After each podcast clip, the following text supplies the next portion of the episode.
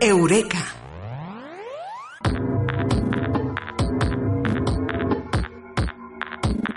Tu conecte con la ciencia. Universidad de Guanajuato.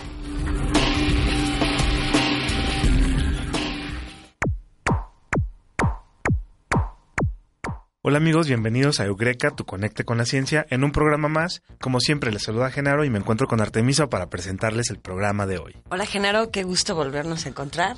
Y bueno, te cuento que hoy tenemos una invitada del Campus León, la secretaria académica de hecho del Campus León, la doctora Lorena Álvarez Castañón, quien, más allá de ser la secretaria académica del campus, es una experta en temas de innovación y nos va a hablar pues de este sistema de innovación en México que resulta realmente pues muy relevante en la actualidad y que además hace trabajo sobre emprendedurismo, que nos hablará de lo importante que puede ser pues para la comunidad universitaria. Claro, pues será una entrevista muy interesante que esperemos que nadie se la pierda. Además estaremos escuchando música de nuevo de nuestro compañero Víctor Manuel Rivas Dávalos. Tendremos reportajes muy interesantes. Pues sí, empezaremos con un reportaje de Alejandro von Humboldt, que por ahí un pasaje de Guanajuato lleva su nombre y vamos a ver por qué fue importante para la ciudad y para la universidad también para la universidad. Ya sabemos que es uno de los científicos más reconocidos en el mundo, pero vamos a hablar, abundar un poco de su relación con Guanajuato. Y también sabremos, pues, de dónde viene la palabra eureka, de dónde surge nuestro... Pues el nombre de nuestro programa. Así que no se diga más, vámonos con el reportaje y con la entrevista.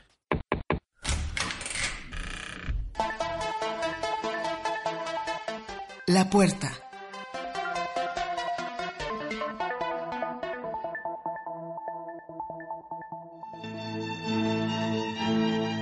Alejandro de Humboldt nació el 14 de septiembre de 1769 en Berlín. Su formación corresponde al ideal del naturalista ilustrado. Dominaba las ciencias naturales como geólogo, mineralista, astrónomo, explorador, sismólogo, vulcanista y demógrafo.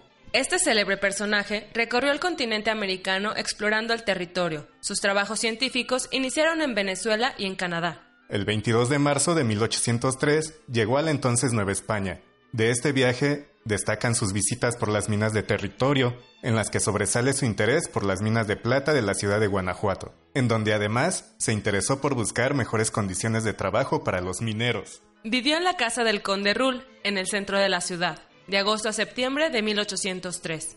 Su entusiasmo por las minas guanajuatenses quedó de manifiesto en sus anotaciones diarias. Fue una época de las más fatigadas de mi vida. Me trepé con un barómetro en todas las montañas, Entré tres veces en Valenciana, hasta Los Planes, dos veces a Rayas, en Mellado.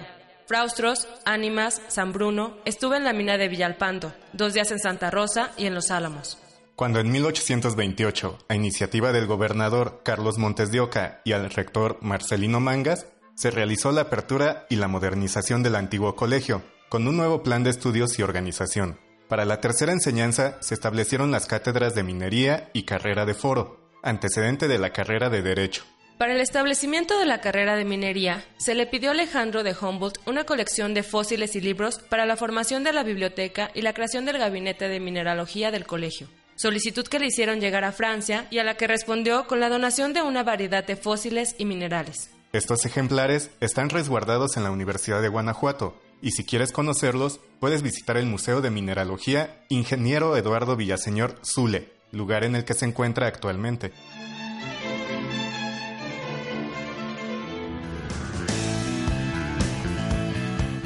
Bueno, Genaro, pues ya estamos ahora sí con nuestra invitada. Hola Lorena, ¿qué tal? Qué gusto que estés con nosotros. Ella, Lorena Álvarez Castañón, además déjenme decirles que es la secretaria académica del Campus León, así que tuvo que dejar todo para venir corriendo a la entrevista a Guanajuato. Pues muchas gracias por la invitación, es un gusto estar con ustedes.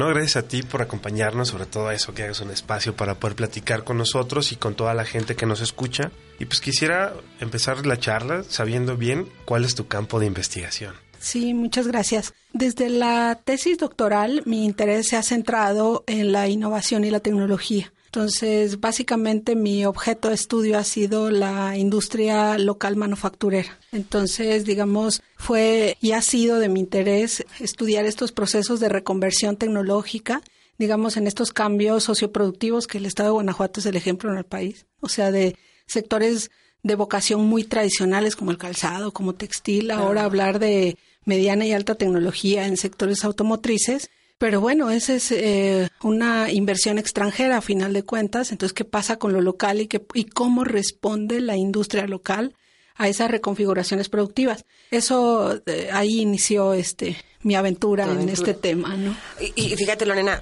de hecho, creo que tenemos, y ahora tú nos ayudarás a esto, porque tenemos siempre una idea muy restringida del concepto de innovación, ¿no? Como que solamente pensamos en innovación en ciertos sectores y directamente relacionada como con dinero, ¿no? bueno, pasa eso. A ver, cuéntanos, ¿qué es la innovación? Sí, eh, la innovación ha sido el motor de la economía en el mundo en prácticamente el último siglo. Pero efectivamente, como tú bien lo dices, ha sido una innovación, independientemente de ponerle un apellido o no como innovación tecnológica, ha sido un constructo, digamos, ligado completamente a una parte tecnoeconómica.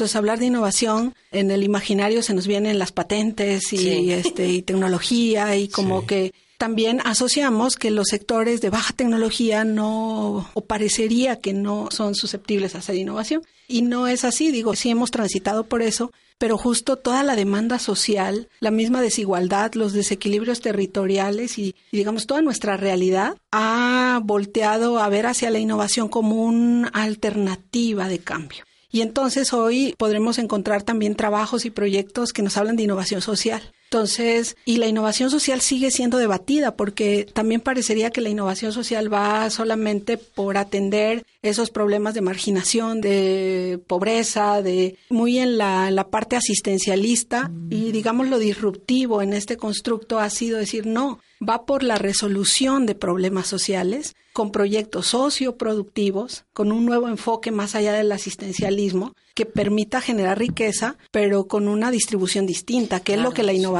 tecnoeconómica ha provocado, porque una patente pues tiene una vigencia de cierto tiempo, alguien es dueño del conocimiento. Entonces, digamos, la innovación vive hoy un trance porque es discutir sobre la apropiación social del conocimiento, o sea, el conocimiento, la tecnología, la innovación al servicio de lo social, ¿no? O sea, esa es como el, la frontera en la, en la que discutimos hoy el tema. Y que entonces toma otra dimensión, ya no solo pensamos en que esto, la innovación se centra en una empresa y se van a hacer ricos ellos, sino una distribución en todo el Estado, por ejemplo.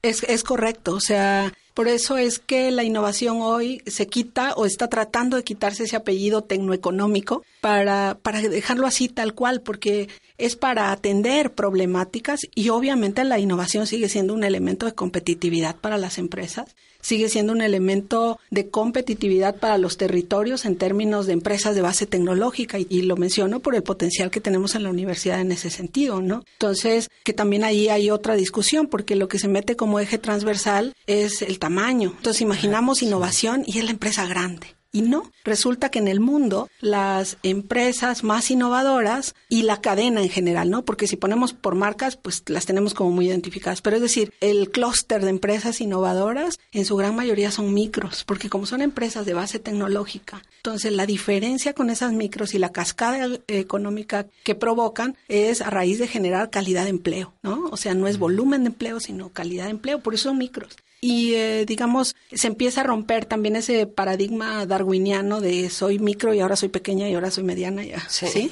entonces no porque hay empresas de alta competitividad que son pequeñas todo el tiempo ¿Por qué? Porque de ahí se desprenden otras. Entonces, los emprendedores hoy de base tecnológica no es porque tienen una empresa innovadora, sino porque tienen varias empresas innovadoras. Entonces, digamos, el, el juego tecnoeconómico y social es distinto. Y Lorena, a ver, ¿cómo llegas a estudiar esto? Es decir, ¿qué estudias para saber lo que tú sabes? O si alguien nos está escuchando, va a decir, ¿y Lorena qué estudió? ¿Cuál es su formación? Mira, inicialmente mi formación base es de ingeniería, pero soy un ingeniero exiliado en la División de Ciencias Sociales en el Campus León.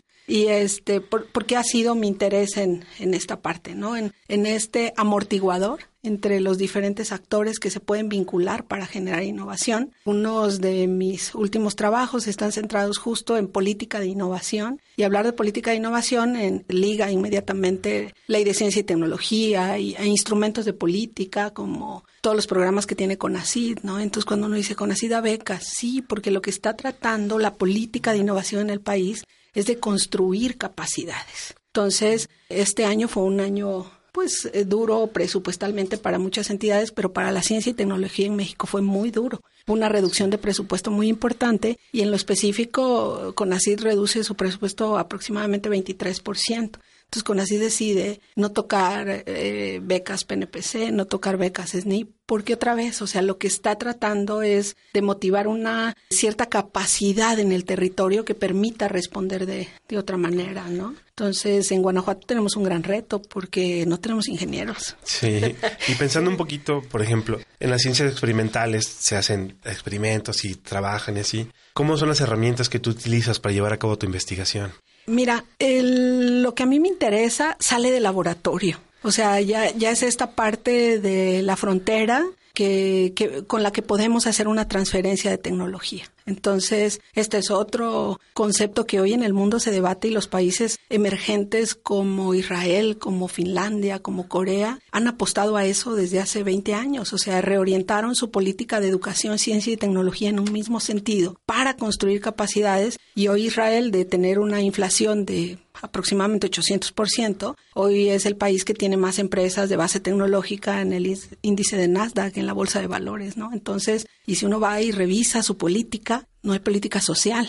Entonces se los dejo en la mesa para que le pensemos, o sea, ¿por qué no? Sí. Pero tiene una sólida política de educación, ciencia y tecnología. Entonces, la apuesta está ahí, ¿sí? Mi objeto de estudio, les digo, en, inicialmente mi interés estuvo centrado en empresas manufactureras locales, estudiando empresas encadenadas, por ejemplo, a la industria automotriz, pero también proveedoras de industrias vocacionales en León, por ejemplo, como la de calzado. Entonces, atrás de la industria de calzado se ha documentado y hay trabajos muy interesantes que hablan de que la innovación en ese sector productivo está en los proveedores. Entonces, siete cadenas aproximadamente de, de, proveeduría hay atrás del calzado, ¿no? Y entonces ahí encontramos plásticos, química, metal mecánica, y entonces eso es todo un mundo de posibilidades para nosotros los universitarios, para nuestros egresados, o sea, este, en esta lógica de emprendimiento que también ahí podríamos en otro momento platicar de eso. Claro. ¿no? Y que además,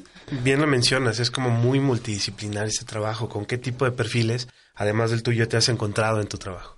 Sí, mira, es un reto porque ya la multidisciplina es este pues por sí compleja, ¿no? Claro. Entonces, y si imaginamos cómo se generaba ciencia y tecnología en el siglo XIX, pues era individual, porque eh, una sola persona producía sus máquinas, hacía sus propios claro. experimentos y trataba de dar ese avance en el conocimiento, pero a partir de una lógica individual. Y luego en el siglo XX se nos habla ya de multidisciplina. Y entonces podemos encontrar cómo se empiezan a formar esos grupos de investigación. Entonces ya los físicos se juntaron, los matemáticos se juntaron, los ingenieros se juntaron y, y, medio como que se hablan entre las disciplinas, ¿no? Y eso es la multidisciplina para resolver un problema, pero ya estamos en el siglo XXI y es el siglo de las redes, o sea, es el siglo de la apropiación social del conocimiento, del derecho al conocimiento, de también en una realidad muy dura pues todos nuestros indicadores, en el caso de México y de países en América Latina, nuestros indicadores sociales, ambientales, ¿no? Tenemos un grave problema de agua, el cambio climático, es decir, se complejiza y entonces ni siquiera la multidisciplina ya es suficiente. Hoy hablamos de transdisciplina. Hoy se ha migrado en, en, los que saben de teoría organizacional, dicen que ya no es solo trabajo en equipo, sino trabajo colaborativo, porque el trabajo en equipo es como que, bueno, tengo aquí mi pastel, lo divido en cuatro y a cada quien le toca un cuarto y luego lo pegamos. Pero el trabajo colaborativo es pensar en el todo y hacer lo que nos toca.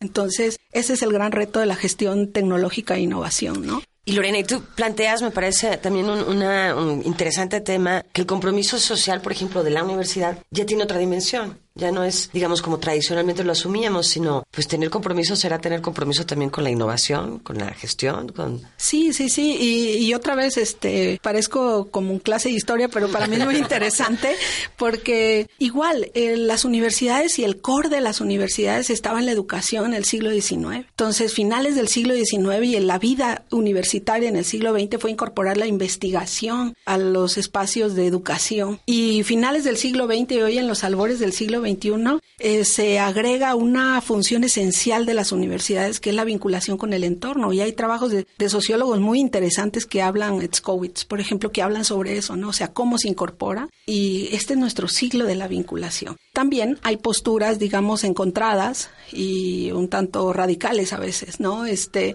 cuando decimos, no, y es que la ciencia básica y ahora todo es tecnología, no, porque también está probado en el mundo, en estos casos de éxito que uno puede tomar como para analizar, que, eh, digamos, el éxito está en el mix. Nosotros como Universidad de Guanajuato tenemos un alto potencial en nuestra capacidad académica, ¿no? SNIS, PRODEPS, pues, doctorados, o sea, es, es muy, muy importante. Entonces, entrarle a un tema de vinculación con el entorno, de hablar de una cultura de innovación, de una comunidad emprendedora e innovadora, no significa que dejemos de hacer ciencia básica. Claro. Lo que significa es encontrar esos caminos para que quien esté interesado, como el, el, sistema de tecnólogos y vinculadores de la universidad, que estén interesados en la transferencia de tecnología, es un área que hay que explotar y yo creo que tenemos todo, a diferencia, con todo respeto, de muchas universidades que probablemente han experimentado en esta parte de transferencia, pero no tienen nuestra capacidad, ¿no? Entonces, y además, vincularse con el entorno, también eh, yo invitaría a quienes nos escuchan a romper el fantasma de creer que es un proyecto de una empresa con un investigador en un Claro. laboratorio. Sí, la, sí, la manera más tradicional del mundo, ¿no? Sí. No, a a final de cuentas, nosotros como investigadores en la vinculación lo que logramos también es invitar a nuestros estudiantes a explorar nuevos mercados de trabajo. O sea, explorar ese riesgo que significa emprender tecnológicamente.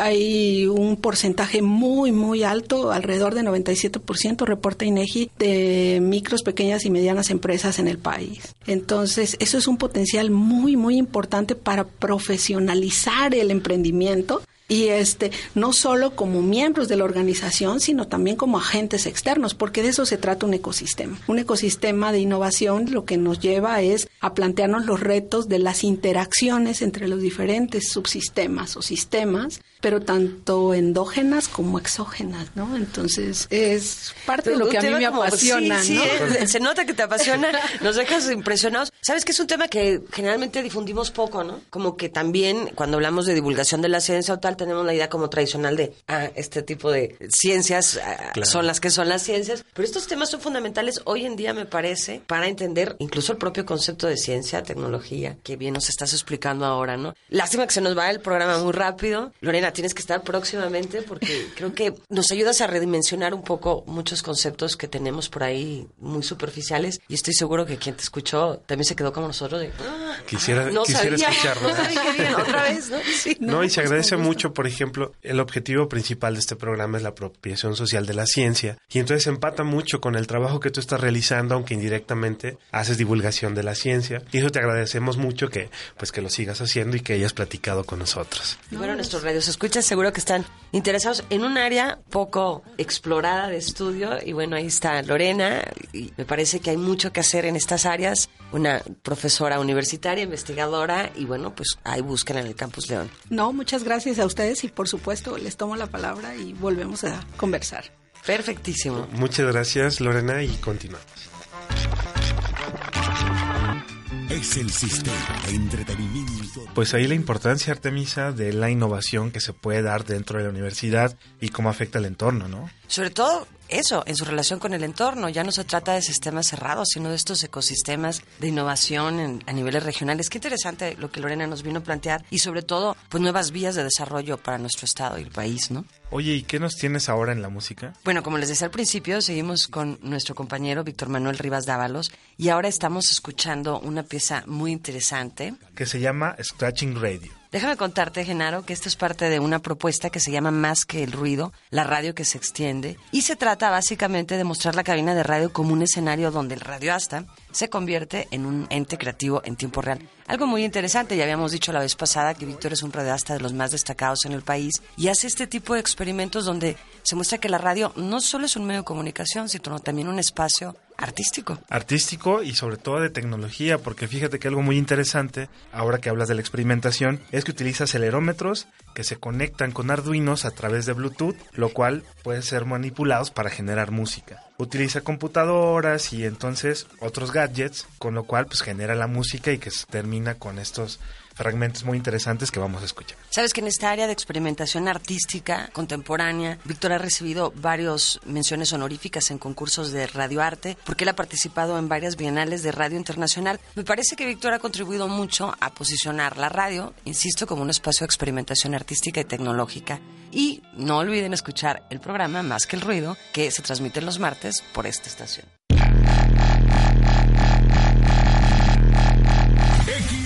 La ranchera de Monterrey, transmitiendo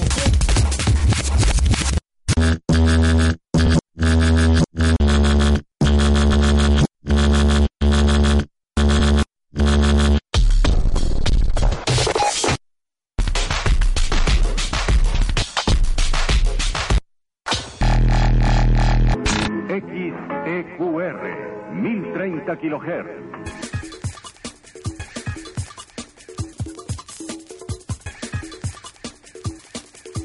En la ranchera son las 12, las 12, la temperatura 13 grados.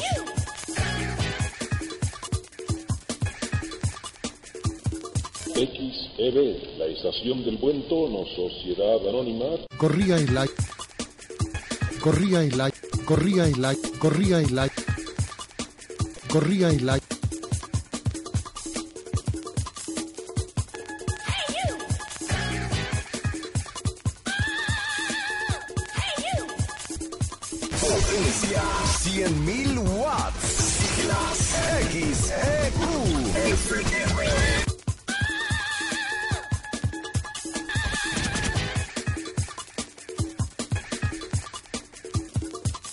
No hay nada más gratificante para un hombre como yo que ama la radio que escuchar las voces de los oyentes.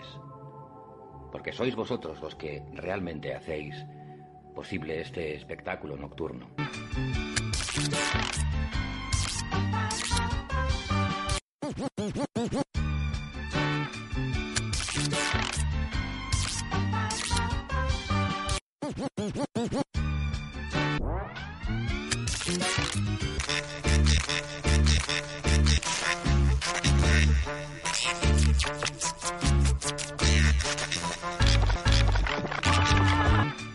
El sistema de entretenimiento total.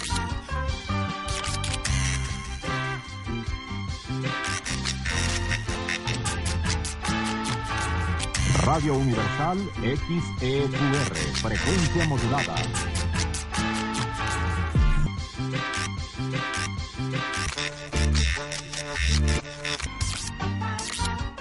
Es el sistema de entretenimiento total, con visión 100% calidad.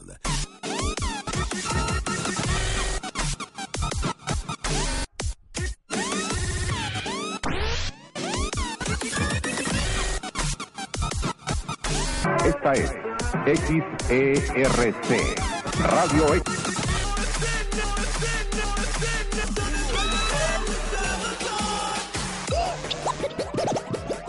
Eureka, tu conecte con la ciencia. Platico que...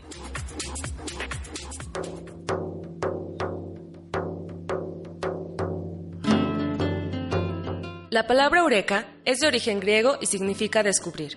El término, asociado a los descubrimientos científicos, tiene su origen en la anécdota contada por el historiador Vitruvio acerca del matemático e inventor Arquímedes, del siglo III antes de nuestra era. Se cuenta que el rey Herón le pidió a Arquímedes que determinara si la corona que había fundido para él era de oro puro o contenía plata. Mientras Arquímedes reflexionaba del tema, sentado en la bañera, se dio cuenta que la cantidad de agua que salía de la bañera era igual a la cantidad en que su cuerpo estaba inmerso. Este descubrimiento le indicó el método para resolver el problema de la corona, y saltó de la bañera, corriendo por la calle gritando eufóricamente ¡Eureka! Aunque se duda de la autenticidad de la anécdota, aún se sigue llamando a este descubrimiento el principio de Arquímedes, que establece que el empuje hacia arriba sobre un objeto sumergido es igual al peso del agua desalojada. En otras palabras, afirma que todo cuerpo sumergido en un fluido experimenta un empuje vertical y hacia arriba, igual al peso del fluido desalojado. Desde entonces, se relaciona la palabra eureka con el feliz momento en que sucede un descubrimiento científico. Eureka Es también el título que, en 1847, el escritor Edgar Allan Poe eligió para un libro que daba rienda suelta a sus pensamientos de astronomía, una disciplina que lo apasionó desde niño y la cual estaba convencido revolucionaría con su publicación. El libro, dedicado a Alejandro de Humboldt, carecía de fundamento científico y no tuvo la trascendencia que Poe imaginó. Sin embargo, la importancia de Eureka radica en fuerza estética y espiritual, señalada por escritores posteriores que proponen que el libro debe ser leído con un gran poema en prosa.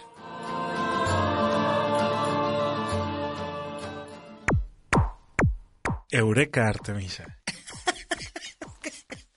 Bueno, la euforia de Genaro quiere decir que ya descubrió porque se llama Eureka, tu conecte con la ciencia. Pues fíjate que esta combinación entre el juego de palabras de UG y Eureka que queda muy bien para pues este programa de divulgación de la ciencia. Pues sí, Genaro, así que ya lo saben porque se llama Eureka, tu conecte con la ciencia. Y continuando con la palabra, estaba recordando nuestro festival Eureka, Tu Conecte con la Ciencia, y queremos agradecer el apoyo fundamental del municipio de Guanajuato a través de la directora de Cultura y Educación, la maestra Marisela Guzmán. Que nos apoyó muchísimo con todos los permisos que se tenían que hacer y dándole difusión a este evento, que por allí nos acompañó en la inauguración y nos dio unas palabras. Entonces le agradecemos muchísimo pues todo lo que hizo por nosotros para poder llevar a cabo este festival. Y bueno, a todos nuestros compañeros de tránsito, policía, limpieza, que estuvieron siempre dispuestos a acompañar este proyecto universitario. Y no se diga un saludo para el arquitecto Ignacio Herrera de la Dirección de Extensión que nos apoyó en todo momento, pues para montar lo que fue la feria. Todo el equipo de Nacho y Nacho fueron fundamentales también para llevar a cabo este festival. Así que de nuevo saludos a todos nuestros compañeros de extensión. Bueno, a todos, no solo el equipo del arquitecto Nacho, pero en especial. Siguiendo un poco con nuestros compañeros de trabajo, queremos saludar a nuestros compañeros de acta universitaria que nos escuchan en Calzada de Guadalupe. Sabes que ellos nos escuchan todos los lunes apasionadamente, prenden rápidamente su computadora porque lo escuchan por internet y bueno, pues están ahí comentando y nos mandan sus críticas también, que son bienvenidas. Yo quisiera también mandar un saludo para la familia Ramos Gutiérrez, que nos escuchan en Valenciana, especialmente para Manuel Ramos González, que por ahí nos hizo algunos comentarios también sobre la alimentación que vimos con Cuauhtémoc Sandoval. Ah, mira qué bueno que le guste tanto el programa, pues le mando yo también saludos y espero que nos siga escuchando. También recordarles a nuestros radioescuchas que pueden escuchar este programa y los anteriores en nuestra página web ugto.mx diagonal Eureka. También pueden seguirnos a través de nuestras redes sociales en Facebook y en Instagram como Eureka. Ahí pueden encontrar todos nuestros eventos y fotos de los eventos que hemos tenido a lo largo del semestre y donde en el siguiente semestre estaremos anunciando todas nuestras actividades. Bueno, Genaro, ya no nos queda más que despedirnos, mandarle saludos a todos que nos están escuchando y pues invitarlos a que no se pierdan el próximo programa que como todos va a ser muy interesante. Pues gracias por escucharnos y nos escuchamos la próxima semana.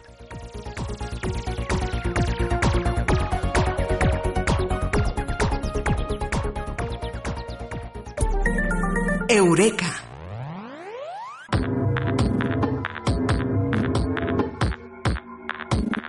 Tu conecte con la ciencia. Coproducción de la Dirección de Apoyo a la Investigación y Posgrados y la Dirección de Comunicación y Enlace de la Universidad de Guanajuato para Radio Universidad de Guanajuato. Producción y conducción, Artemisa Elguera y Genaro Jaime. Producción y realización, Claudia Ríos. Voces, Paulina Vázquez y Néstor Quesadas. Formar para trascender. Universidad de Guanajuato.